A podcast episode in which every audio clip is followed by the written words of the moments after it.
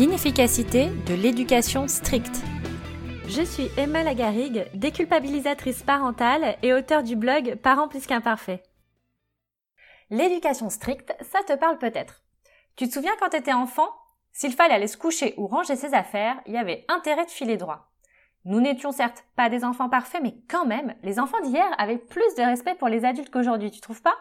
Parce que, entre nous, quand on demande à notre enfant de manger son brocoli et qu'à la place de le mettre dans la bouche, il te le balance à la figure en te regardant droit dans les yeux, tu te dis mais pourquoi J'ai loupé un truc ou quoi? Et surtout, pourquoi lui, il se donne le droit de faire ça alors que moi, je n'aurais jamais pu faire une chose pareille? Bon, c'est vrai, nos enfants, on ne les éduque pas tout à fait comme avant.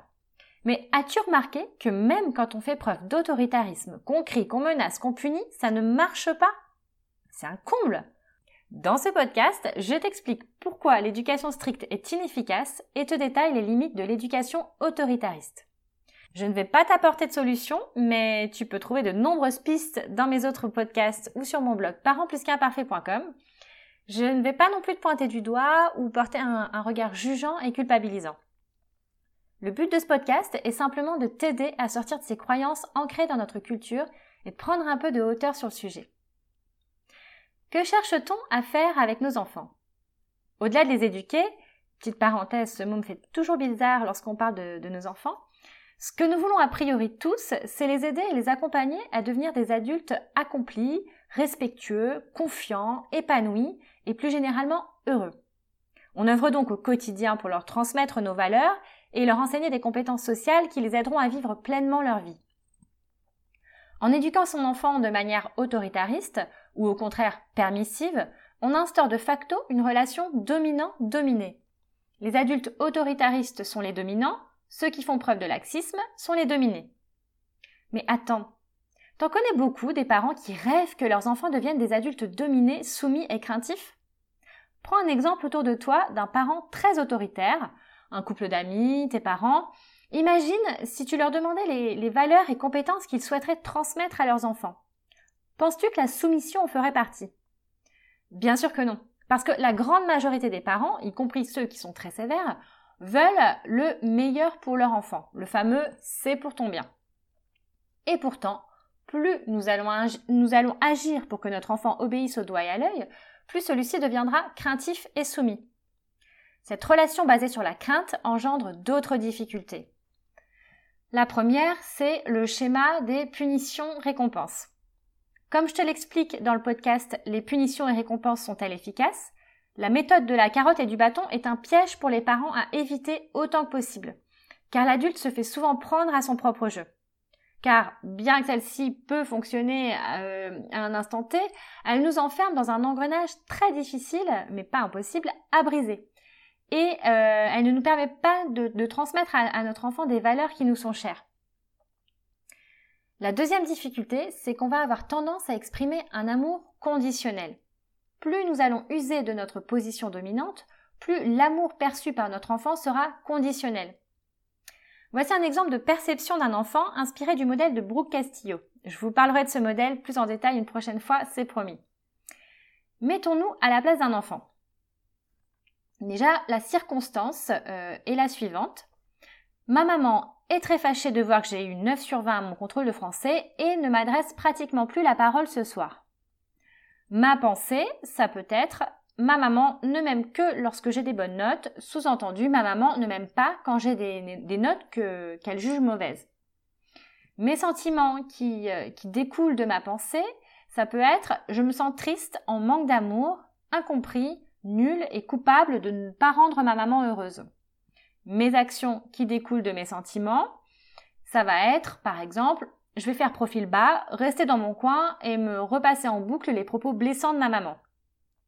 Les résultats qui découlent de mes actions, le lien avec ma maman se détériore, mon réservoir affectif se vide, ma confiance en moi s'atténue. Malheureusement, les résultats viennent confirmer la pensée de cet enfant et là encore, un cercle vicieux s'installe durablement. La troisième difficulté, c'est que la peur engendre souvent l'inaction. La peur engendre des réflexes que nous avons tous. Si nous ressentons de la peur, nous pouvons être paralysés, Tu te rappelles quand tu connaissais ta leçon mais que tu étais incapable de la ressortir quand l'enseignant t'envoyait au tableau? Nous pouvons fuir. Dans l'exemple que j'ai cité précédemment, l'enfant rentre dans sa bulle pour se protéger. Ou nous pouvons attaquer. Mais ça, je vais t'en parler juste après. En étant paralysé ou dans la fuite par peur, l'enfant devient passif et laisse l'adulte prendre le contrôle de sa vie. Il, a, énormément de difficultés à développer certaines compétences, comme la prise d'initiative, la recherche de solutions, ou même à exprimer ses idées et ses émotions. Et plus largement, il a du mal à avoir confiance en lui et à passer à l'action.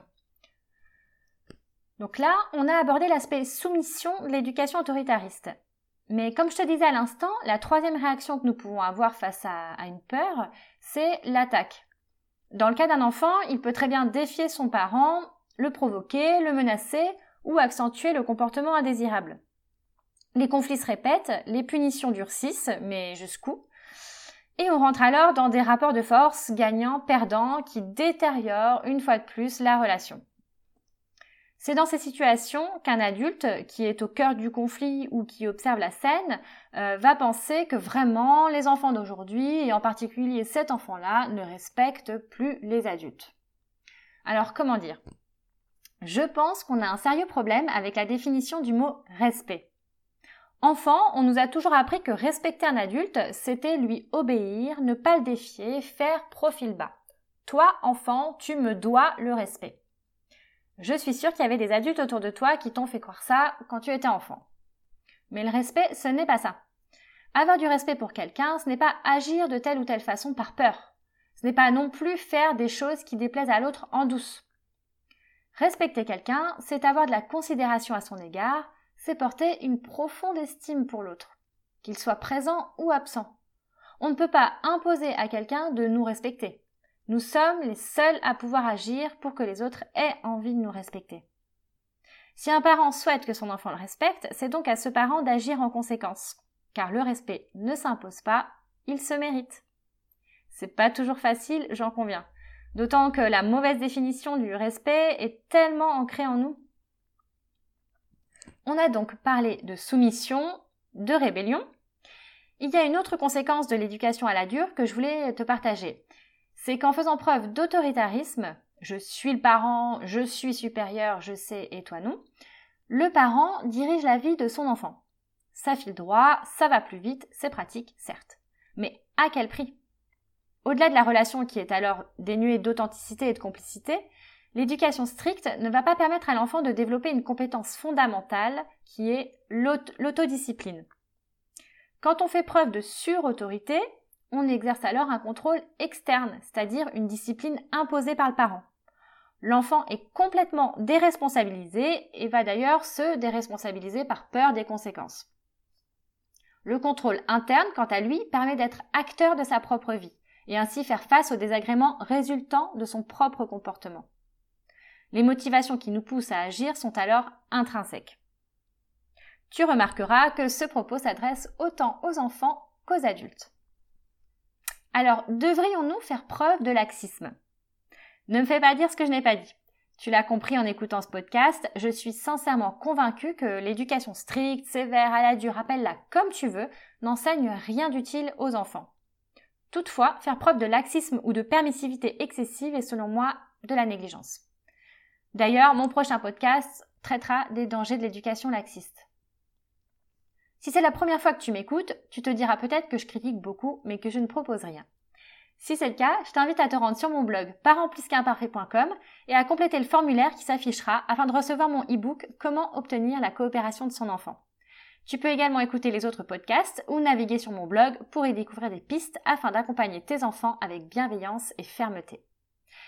Si comme moi tu penses que l'éducation stricte n'est pas la solution au problème et que tu as des exemples dans ton entourage, surtout partage l'article que tu trouveras sur mon blog et pense à mettre la note 5 à ce podcast afin que celui-ci ressorte. Cela fera peut-être germer quelques graines.